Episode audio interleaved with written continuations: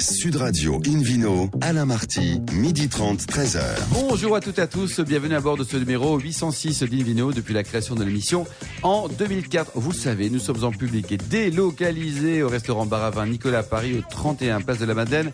Je rappelle que vous écoutez Invino Sud Radio dans la capitale sur 99.9 C'est facile quand même pour comprendre. Hein. Vous pouvez nous trouver également sur notre page Facebook Invino aujourd'hui, un menu qui prêche comme d'habitude la consommation modérée et responsable avec l'excellence du vignoble des terrasses du Larzac, on en parlera tout à l'heure, le prix du champagne collé. Gérard Sanson, le fondateur du premier vignoble de Normandie qui porte un joli nom, les Arpents du Soleil, situé, tenez-vous bien, à 40 km de Deauville et c'est pas une blague. À mes côtés, Florence Corbalan, Suzanne Mété, Philippe Orbach et David Cobol. Bonjour à tous les quatre. Bonjour. Bonjour. Alors pour bien commencer cette émission, In Vino Sud Radio retrouve Florence Corbalan, sommelière et chanteuse lyrique pour le Ville Quiz, Florence. Oui, je vous rappelle le principe. Chaque Est-ce que c'est un quiz chantant? Ah, ça pourrait. Ah, ça pourrait. Ça pourrait, mhm. mais pas cette fois-ci. Je vous rappelle donc le principe. Chaque semaine, nous vous, posons une question sur le vin et le vainqueur gagne un beau cadeau, c'est-à-dire un abonnement de six mois au magazine Terre de Vin. Alors, la semaine dernière, la question était. Alors, écoutez bien. Le Zinfandel est, réponse A, un vin australien.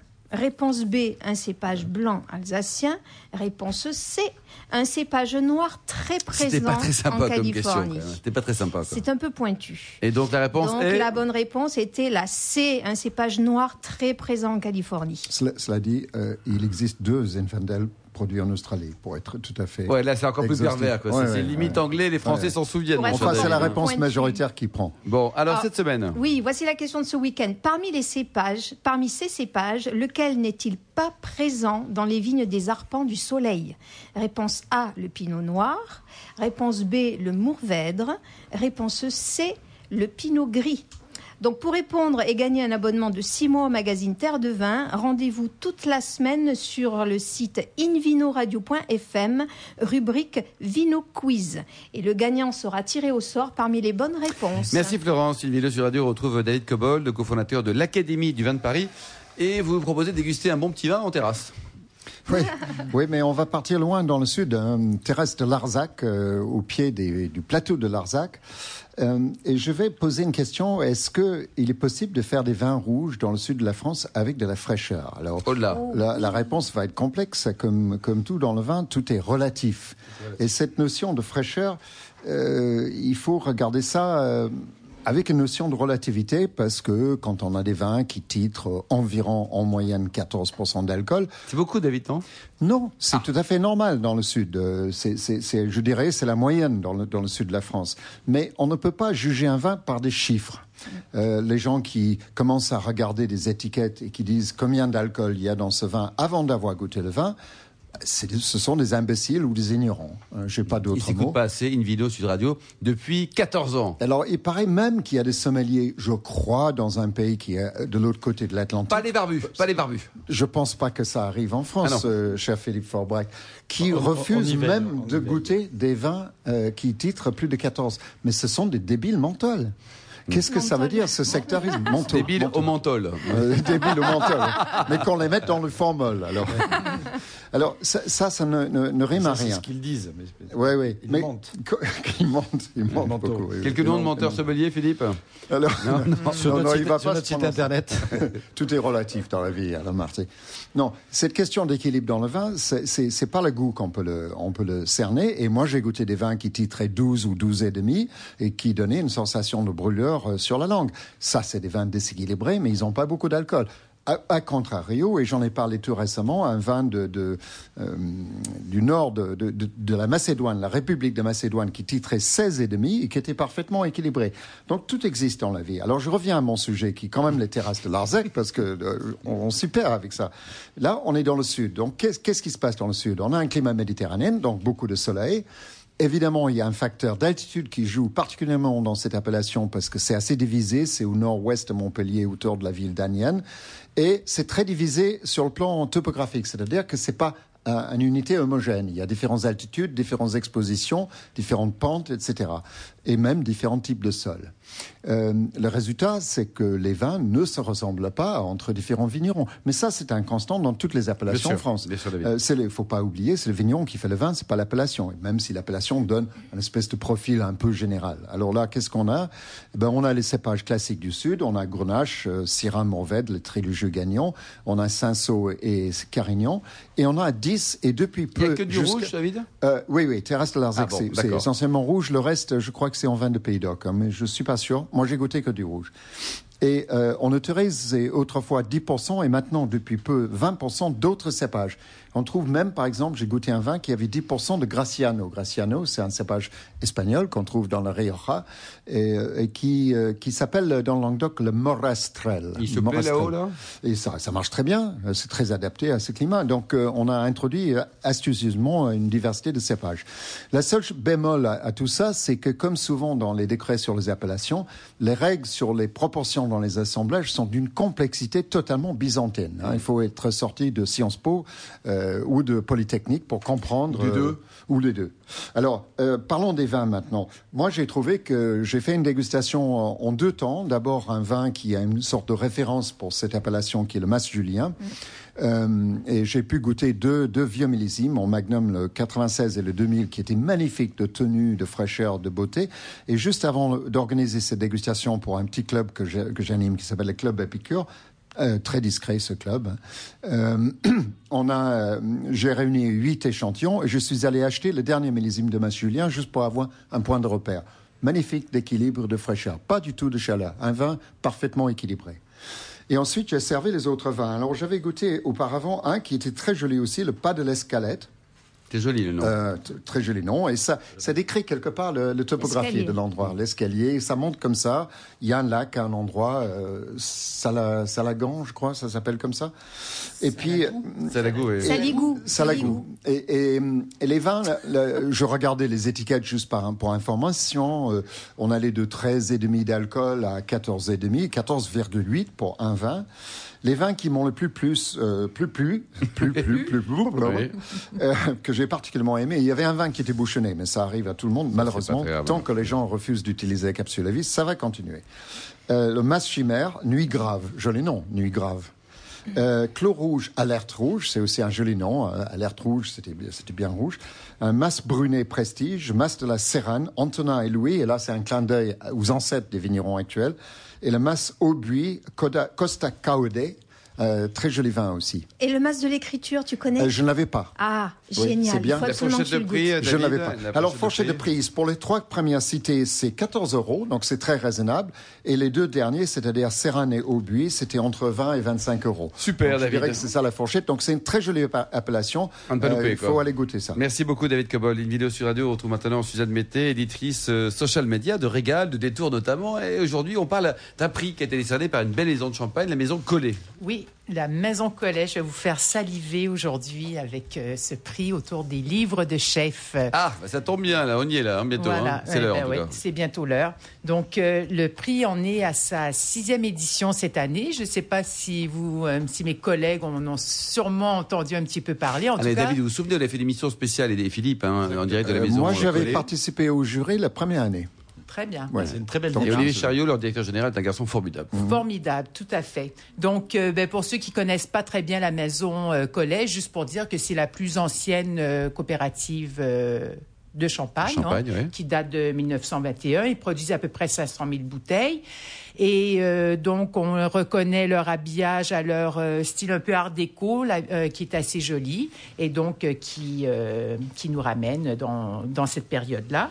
Et puis, donc, le prix. Cette année, le prix, on a eu on a eu neuf chefs qui, étaient candidats, c'est ça Alors, je vous explique un petit peu. Voilà, je vous explique comment ça fonctionne. Alors, euh, il y a Nicolas Châtaignier qui, euh, qui depuis le début des, des prix, euh, aide à la sélection des livres. Comme vous savez, les maisons d'édition, ben, on voit leur toutes leurs. c'est qui ce Nicolas Châtaignier? Alors, Nicolas Châtaignier, qui a l'agence Peaceful et qui était avant, qui avait la table ronde, le restaurant La Table Ronde, qui était très sympa, malheureusement qui n'existe plus. D'accord. Et donc, et donc Nicolas fait la sélection à partir ben, des programmations des différentes euh, maisons d'édition.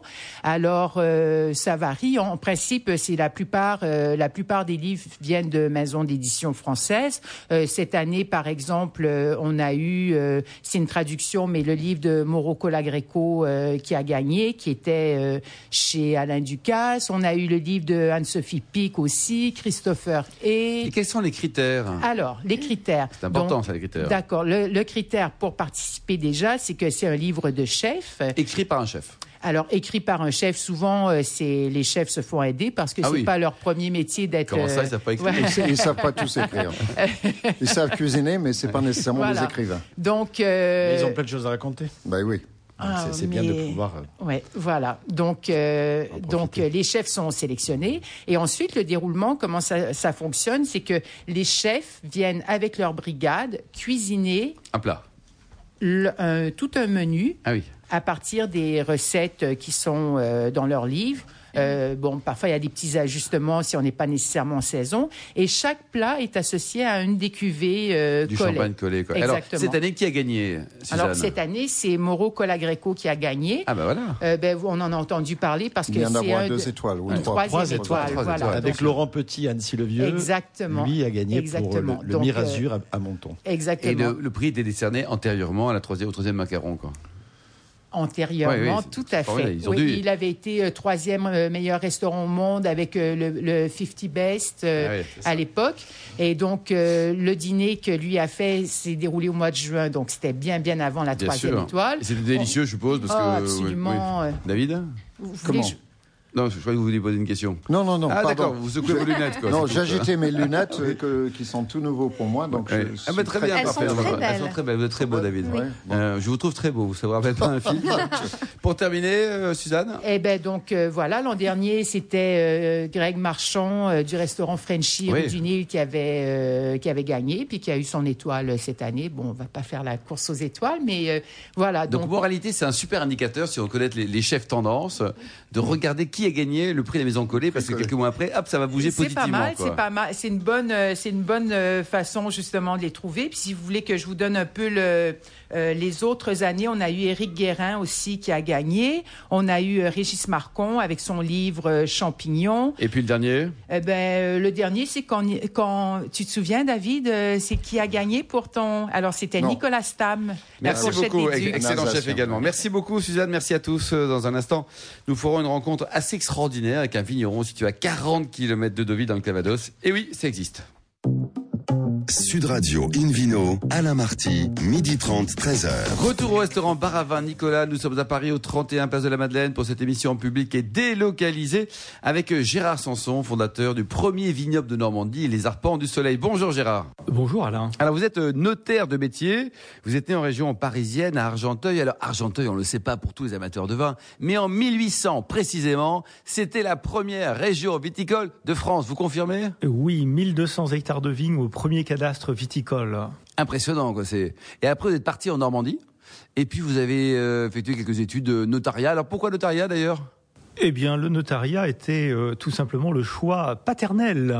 Donc vous l'avez réalisé, quoi. Et vous avez toujours adoré le vin, toujours. Toujours. C'est génétique parce que votre famille avait des vignerons déjà il y a longtemps, non? Oui, justement. Euh, mes ancêtres étaient vignerons à Argenteuil, euh, à Sartrouville, euh, et mes parents étaient des onophiles convaincus. Il hein, faut, faut, le dire. le terreau génétique est bon, quoi. Oui, excellent. Alors, vous êtes notaire et en parallèle, vous, vous partez en Bourgogne pour apprendre le vin. Oui, à un moment, ma passion, si je peux dire contrariée, s'est révélée et euh, je suis donc euh, parti avec en Bourgogne, donc avec le but de m'installer euh, vigneron. D'abord apprendre le vin. Apprendre, le vin, bien sûr, mais avec ce but de s'installer vigneron. Et puis, il se trouve que, évidemment, en Bourgogne, j'ai appris plein de choses intéressantes, mais je me suis aperçu que pour s'installer vigneron, il fallait pas mal d'argent.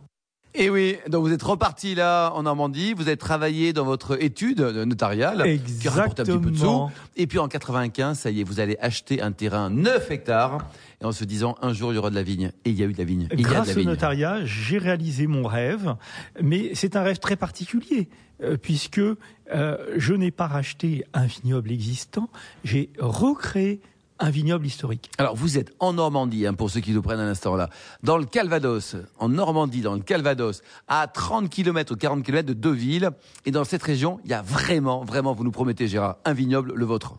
Oui. Et le nom, les arpents du soleil. Les arpents du soleil, quand on est à Perpignan, on peut le comprendre. Mais à Saint-Pierre-sur-Dive. La parcelle s'appelle le soleil. C'est vraiment un signe du destin. En réalité, nos ancêtres avaient déjà remarqué que c'était un endroit particulier. C'est l'endroit le plus sec en Normandie, 600 mm d'eau. Exposition Exposition sud-sud-est, donc la meilleure exposition possible pour faire du vin. Et le terroir, en tout cas le sous-sol, il est comment, Gérard? Exceptionnel, puisque, et ça on peut vraiment l'affirmer, il suffit de venir sur place pour s'en rendre compte. Ah, parce qu'on a le droit de venir, c'est-à-dire qu'on peut ah, dire euh, coucou, on écoute une Vino Sud Radio, bonjour Gérard. On peut venir sur place aux Arpents du Soleil et je vous ferai admirer la magnifique coupe géologique que nous avons. On a la chance d'avoir la seule falaise naturelle à l'intérieur des terres en Normandie de nature calcaire. c'est impressionnant ça. Les, cépages, vous avez planté quoi? Au début, euh, vous aviez un petit doute. Hein? Qu'est-ce que vous avez mis comme cépage? Alors précisément, il fallait s'adapter à ce beau sol. Qu'est-ce qui allait pousser en Normandie? C'était pas évident, c'était pas gagné puisque évidemment, euh, il fallait que ça mûrisse. Oui, euh, le premier problème, c'est ça, avoir un, raisin à maturité, déjà, quel que soit le raisin.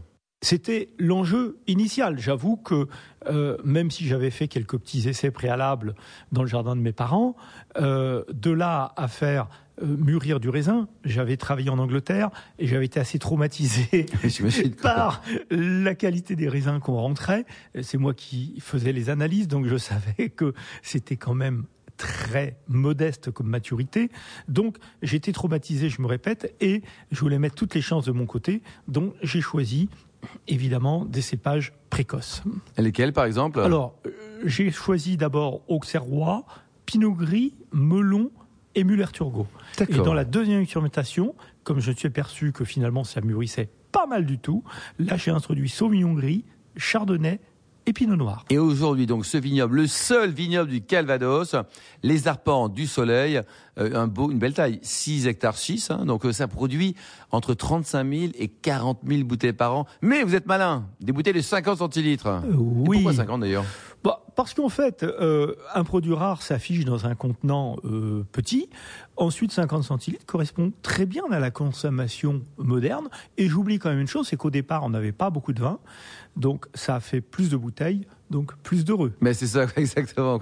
Et alors, nos confrères, nos confrères ont rapidement félicité la qualité de votre travail avec par exemple le guide Hachette oui, qui vous a récompensé en, en 20 ans et puis bon beaucoup d'autres euh, belles euh, récompenses. J'ai plus de la moitié des étoilés Michelin euh, qui m'ont référencé à leur carte. Ils me font ce, plaisir tous les ans. Hein.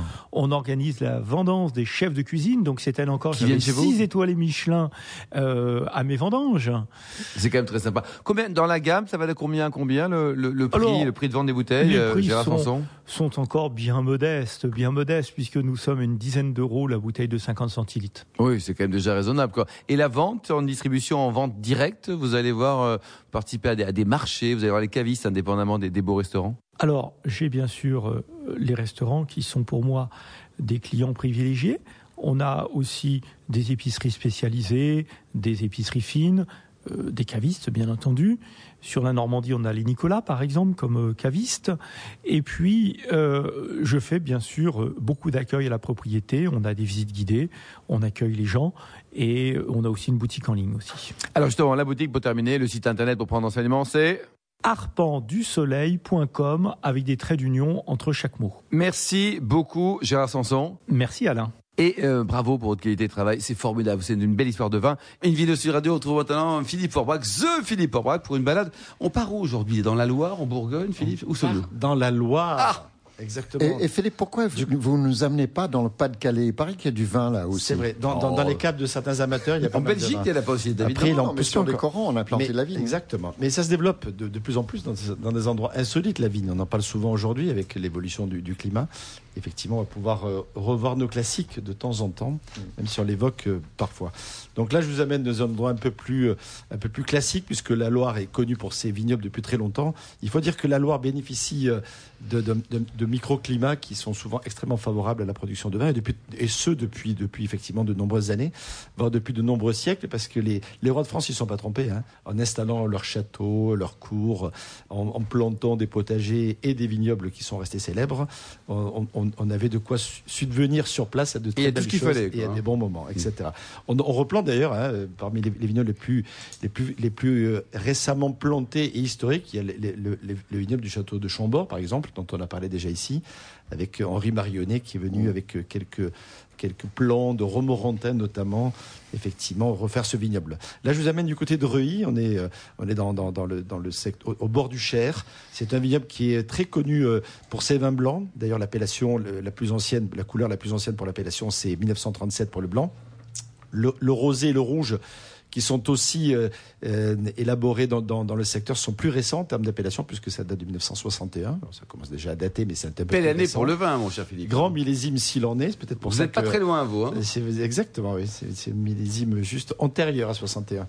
Euh, donc le blanc est élaboré à partir de Sauvignon, et c'est un Sauvignon qui, qui, qui, qui est produit sur des sols assez classiques pour la Loire. Donc on est plutôt sur des bases calcaires, mais également parfois un petit peu silicieuses. Et ça donne des vins extrêmement très fleuri, très gourmand, avec euh, à la fois les arômes variétaux classiques du Sauvignon, le côté agrumes, le côté fleurs printanières, des, arômes euh, et, des goûts très acidulés extrêmement désaltérant, vin d'apéritif par excellence. On ne sait pas quoi ouvrir, on ouvre un, Sauvignon de Loire en général, on ne se trompe pas. C'est, il y a un client qui me disait euh, la semaine dernière, vous savez, les Sauvignons et les femmes, ça fait pas bon ménage. à Paris, bah, il me disait, vous savez pourquoi, Monsieur Favec, les, les, les, femmes n'aiment pas le Sauvignon? Ah, pourquoi? Euh, parce que, parce que le Sauvignon, c'est aussi séducteur que les femmes, elles n'aiment pas la concurrence, finalement. Oh, voilà. C'est vrai qu'il y a, il y a de ça, il y a, il y a, il y a ce côté extrêmement euh, jovial, accessible, gourmand, fantaisiste un peu dans le Sauvignon que, que j'aime beaucoup et, pour lequel Reuilly est plutôt bien, bien, bien né. Alors, il y a une petite nuance pour, les, pour le rouge et surtout pour le rosé, parce que si le rouge est issu de pinot noir, on vient de l'évoquer avec les arpents du soleil il y a quelques instants pour nos, amis de Normandie. Euh, le pinot noir, on le trouve bien sûr en Bourgogne, euh, en Champagne, en Alsace, mais aussi dans la Loire, hein, et notamment dans cette partie-là, euh, sur, sur Sancerre, sur Mentou ou sur Ry. mais il y a un, cépage plus rare encore de la famille du pinot, originaire comme tous les pinots de la Bourgogne, c'est le pinot gris. Et ce pinot gris est un, est un, raisin qui est beaucoup plus tendre en couleur que le pinot noir. Euh, c'est pas tout à fait gris, c'est plutôt une sorte de rose. Et ça, c'est pour créer quoi Pour du blanc, du rouge Et ça, on, en fait plutôt du rosé. Et il y a peu d'appellations finalement. Il n'y a pas beaucoup d'hectares plantés en pinot gris en France. Euh, et l'appellation Aurélie bénéficie effectivement de, cette, de cet encépagement pour le peu de, rosé qu'ils produisent. En fait, en fait c'est du pinot noir. C'est le même cépage, juste une petite albinisation, un allègement de la couleur. Mais qui est rare finalement. Qui, est, très rare. Il y a quelques hectares seulement. Euh, Est-ce qu'il tend à disparaître ce, cépage? Ah non, non, parce qu'il y a un énorme paquet en Italie. Hein, et on en trouve pas mal en Allemagne. Ah, ah, en, France, oui. Ça, en France, il est marginal. Il est marginal, sauf en Alsace. Voilà. Mm. Mais euh, donc, euh, et, c'est une des caractéristiques du rosé de, de, de, c'est d'être élaboré effectivement avec ce cépage-là. Donc ça donne, on a extrêmement peu de couleurs, donc c'est plus un gris quelque part qu'un rosé tel que l'on envisage. Euh, c'est très aromatique néanmoins on retrouve quand même les parfums du, pinot avec ce côté très fruit, les, arômes de, de, de, de framboise, assez fleuré également. moi j'aime beaucoup et c'est un, un, vin un va de copain, un va de canaille ou pas Oui, comme, ah, toujours, c'est comme ça qu'on les caractérise. Mais on peut aller même au-delà. On peut se faire plaisir euh, et dans, des petites dégustations. C'est un rosé les caractères. Hein. avec des, poissons, des volailles. Est-ce qu'il est très pâle dans la région de Provence Oui, il est, plus gris que rose. Donc c'est pas du rose. C'est vrai. Hein. C'est du gris. oui, ah mais c'est un rosé pâle. C'est un rosé pâle, effectivement. Euh, mais il a du caractère, comme, comme on le souligne sur cette table. Euh, et du coup, il peut aller sur. C'est pas cher en plus, Philippe, C'est assez accessible. Entre, allez, autour d'une dizaine d'euros. À 10 euros quand même. Ah oui, euh, je vais dire aujourd'hui, si on veut faire de la qualité euh, dans l'appellation, avec des rendements qui sont nécessairement euh, pas les mêmes que sur les sur d'autres types de vins. On en trouve beaucoup à voir. Deux trois vignerons peut-être qui vous intéressent. bien sûr. Alors parmi les vignerons les plus intéressants, Pascal Desroches, le fameux Claude et Varennes. Claude Lafont, qui est un peu la référence avec de ces deux cuvées, le Croze et l'Arrêt. Jean-Michel Sorbe, qui a été repris, demain été repris par, la, par, Catherine Mello avec la de maison Joseph Mello. Et puis un petit domaine qui s'appelle Mathieu Mabillot, qui vaut vraiment la peine aussi. Merci beaucoup Philippe Orbach. Merci également à vous Gérard Sanson, Florence Corbalance, Suzanne Mété et David Cobold. Fin de ce numéro d'Invino Sud Radio. Pour en savoir plus, rendez-vous sur sudradio.fr, invinoradio.fr ou sur notre page Facebook Invino. On se retrouve demain à 12h30 précise pour une nouvelle émission, toujours en public et délocalisée au restaurant Baravin Nicolas à Paris, au 31 Place de la Madeleine. Nous verrons que gros ne veut pas dire forcément mauvais et qu'on peut faire des bons vins malgré des tailles importantes. Voilà, c'est QFD pour demain. On parle également des coteaux de pierre vert, de la cave Jaillance et puis nous partirons à Saint-Émilion rencontrer le château Petit-Val. Voilà, voilà. D'ici là, excellent déjeuner. Restez fidèles à Sud Radio et surtout n'oubliez jamais, respecter la plus grande démodération.